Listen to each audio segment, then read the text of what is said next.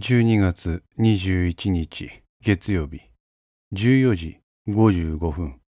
ホテル。ゴールドリーフ。かつては金沢城の大手堀があった。この辺りはその一部を残して埋め立てられ今では道路が走っている。この道路に沿うように何軒かの宿泊施設が並んでいた。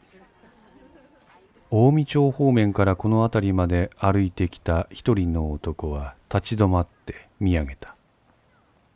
そこには背は低いが真新しい5階建てのホテルがあった。この辺りは金沢城や兼六園のすぐ近くであるため景観保持ということで建物の高さに制限が設けられていた。無論それは宿泊施設においても例外ではない。彼は握りしめていた拳を開いてそこに目を落とした。そして建物の正面玄関に掲げられている看板に目をやった。ここやな。彼は寒さに身をすくめながらその中へと足を進めた自動ドアが開かれるとすぐそこはフロントロビーだった。ロビーの中央には大きなクリスマスツリーが配され、様々なオーナメントによって凝った飾り付けがされていた。彼は左腕の時計を見た。今日は12月21日の月曜日。今週の木曜日はクリスマスイブということもあってこのロビーの客層はがらりと変わるのだろう。彼は周囲を見回した。平日の夕刻ということもあって客はまばら。せいぜいが暇を持て余した老年層がロビーにある喫茶店で日常会話に興じる程度だった。彼はそれを横目にエレベーターの前に立った。しばらくしてそれは開かれ、彼を5階まで運んだ。扉が開かれるとそこに男が立っていた。よ。先ほどまで北署で一緒だった松永が声をかけた。突然のことだったので彼は返答に苦慮した。あ、ああ。部屋は奥だ。そう言うと松永はそごうを奥へ手引きした。512号室なんて部屋はここにはない。秘匿性が求められる場合はこれぐらいの気遣いがホテルには求められる。部屋の前で立ち止まった彼は扉に記されている部屋番号が1512であることを確認した。松永はカードキーを取り出して扉を開いた。そして部屋に入ってすぐの壁に手にしていたカードを差し込み、部屋のすべての照明を灯した。部屋に通されたそごうだったが、三歩歩んだところで彼は足を止めた。何ですか？これは。ゴールドリーフの1512号室は、60平方メートルの豪華な作りのスイートルームであった。上質で機能的。そして贅沢でくつろぎのひとときを提供するというのがスイートルームの本来の用途。しかし今、そごうが目にしている情景はそういったものとは程遠いものだった。本来ならばこの部屋から隣接する金沢城址公園を望み、眺めの良さを楽しむはずの大きな窓は、ホワイトボードが置かれることでその魅力を見事に失わせていた。そしてそのホワイトボードには様々な人物の顔写真。殴り書きに近い文字の羅列が見受けられる。そばにあるテーブルにはノート型のパソコンが2台配され、そこにも数多くの書類が山積みとなっている。足元を見るとこれまた多くの書類が乱雑に置かれ、部屋の隅には段ボール箱がうず高く重ねてあった。帳場みたいなもんだ。松永はそう言うと部屋の隅にあるソファーに腰をかけた。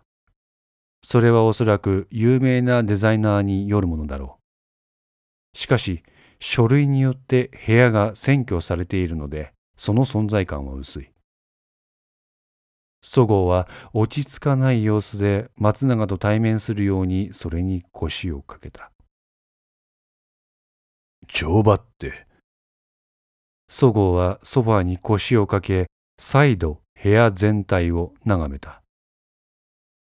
散らかっている。それがそごうの率直な感想だった。そこかしこに散らばっている書類が目立つ。お世辞にも綺麗とは言えない。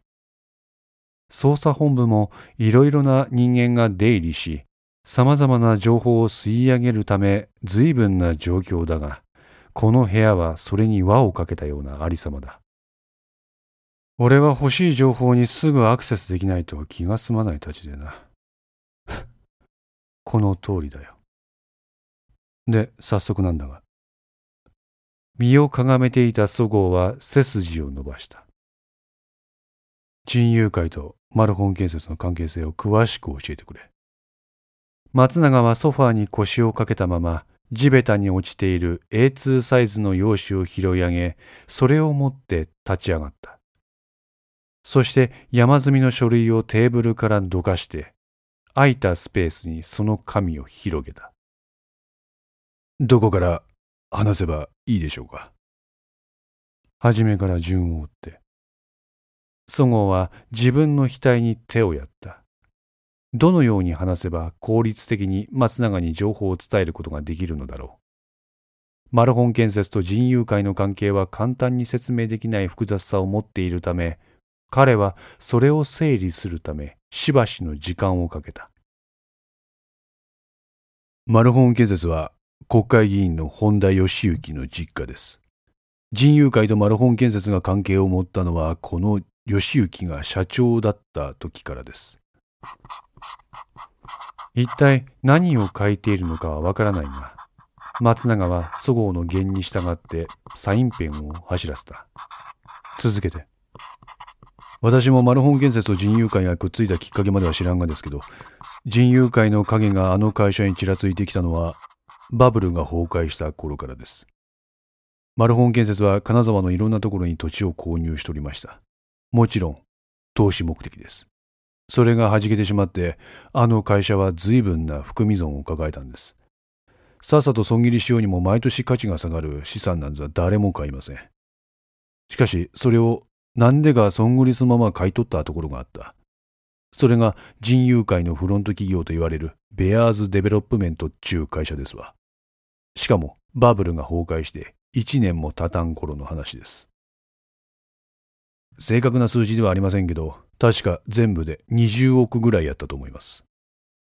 20億？はい。これからどんだけ価値が目減りするかわからん物件をベアーズは全部買い取りました。その後も地価は下落します。ほんでもベアーズは手放さんかった。それじゃあ、ベアーズがみすみす損をするだけだな。そうです。しかしあいつらがそんなボランティアなんかするわけありません。あいつらがそのタイミングで土地を購入したのは訳があったんです。なんだ？バブル崩壊から2年後にホンダは衆議院議員選挙に打って出ます。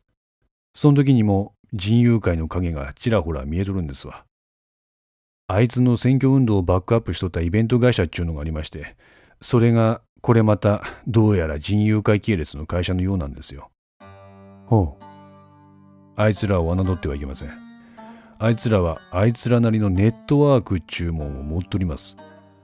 その組織票もバカになりませんしね。初めての選挙にもかかわらず、結果的にホンダは圧勝し国会議員となるわけです。しかしこんな選挙ビジネスだけで人友会の損は取り返せません。マルホン建設は土地の売却あたりから建設工事の下請けに人友会のフロント企業を使うようになります。暴対法では暴力団が自分のところを使えと要求することは禁じられておりますけどもマルホン建設が進んで使うならば話は別ですあいつらはうまくマルホン建設に潜り込んでいくわけです そうか。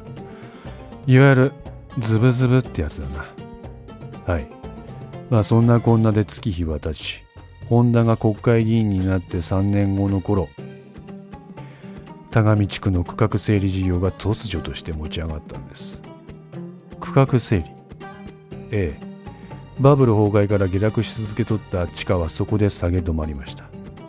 あの辺りに幹線道路が作られるとか大学が建設されるとかいろんな話が噂され田上辺りの地価は高騰を始めます。まあこの噂っちゅうのも人友会が積極的に流したやつなんですけどね。噂には尾ひれ背びれがついて田上地区あたりだけがバブル再来のようになります。結局地下はマルホン建設が手放した時とほとんど同じぐらいになりました。そこで区画整理事業が始まったんです。用地取得か。はい。田上には新たに国道が敷かれました。またうまい具合にこの国道っちゅうのが人友会が持っとる土地にことごとく引っかかっとったんですよ。あいつらは何かしらの理由をつけて取得価格を釣り上げます。結果的にあいつらは3割高値の売却に成功。20億の3割ですから6億の丸儲けですわ。松永はペンを走らせていた手を止めた。聞いたことあるような話だな。ええ。それが闇なのか？いいえまだです。なんだ？本田義行の国権省への働きかけか？それもありますが順を追って話します。一体どんだけあるんだよ？理事官深いということはその闇がそれなりに広範にわたってあるということです。要点だけをかいつまんで説明するというのを困難にさせます。それにあまりはしょると物事の本質が見えにくくなります。なので簡単に説明できるもんではありません。松永は両手を上げ万歳するように体を伸ばした。わかった。わかったよ。続けてくれ。はい。まず疑問に思うのが人友会が20億の金をあっさりと用立てた点です一口に20億と言いますがここらの中小企業が簡単にキャッシュで用立てられるもんじゃありません。確かにそうだ。もちろん人友会もそれだけのキャッシュをポンと出せるほどの体力はありません。うん。銀行か。はい。本多善幸の弟の義信は金沢銀行の行員です。彼は当時とある支店の次長でした。彼がどうやらその時にベアーズデベロップメントにこの金を融資しとるようなんです。何？マルホン建設は損を出す資産を売却したい。しかしバブル崩壊で誰もそんなもん買わん。そこでマルホン建設は人友会をかませることで金沢銀行に損失を補填させた。しかしその損失を補填する資金はあくまでも金沢銀行から人友会に対する貸付資金。借りたものは返さなければならない。人友会が倒れてしまったらその資金は回収不能となり今度は金沢銀行が大損する羽目になる。そうです。本田義信はこのベアーズに対する巨額の融資案件を実行することで次長から支店長に昇進します。しかしそれが不良債権化すると彼の出世どころか金沢銀行の経営にも影響を及ぼすほどの事態に発展します。そこでマルホン建設の義行は人友会と密約を結ぶんです。自分が政治に影響のある立場になることで人友会に売却した土地の含み損を解消させると。それが確実に売りさばけるようにすると。それが義行が国会議員になって3年後に持ち上がった田上地区の区画整理事業をやったってわけです人友会としては当初の予定通りといったところでしょう区画整理事業までの間ホンダの選挙にまつわるビジネスやマルホン建設からの工事を受注することで利益を得る。別に自分たちがマルホン建設に要求するわけじゃない。マルホン建設が自ら依頼してくるんですからね。防体法に何ら抵触しない。これで日銭は稼ぐことができる。んで、最終的には買った土地の価格高騰と売却先も斡旋すると約束しとるわけですから、人友会にとってこれ以上ないうまい話になる。区画整理事業が着手されるまでの期間、仮にベアーズの資金繰りが難しくなっても、慶喜も自分の立場を守るために追加の融資をせざるを得なくなる。慶喜は同支店の支店長になることで融資を続ける。そうしないと金沢銀行は多額の不良債権を抱えてしまうからな。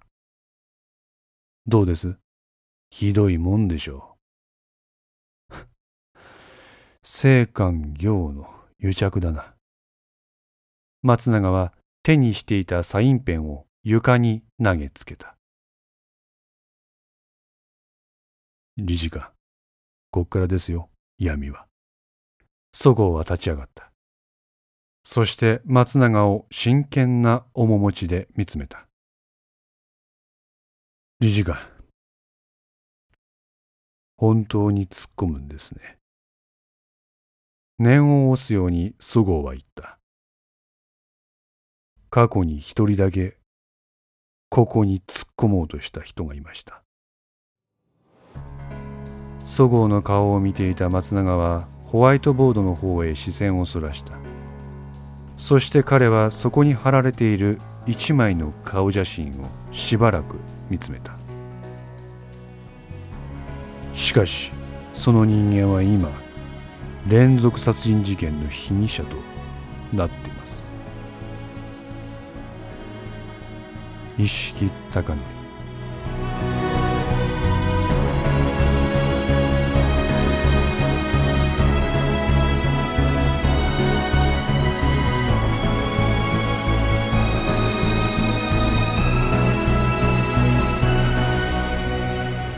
5の線リメイク版いかがでしたでしょうか？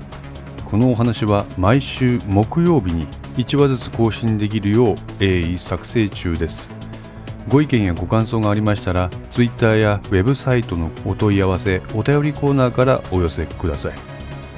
皆様の声は私にとって非常に励みになりますのでぜひともよろしくお願いいたします。お寄せいただいた声には実質ですが何かしらの返信をさせていただきます。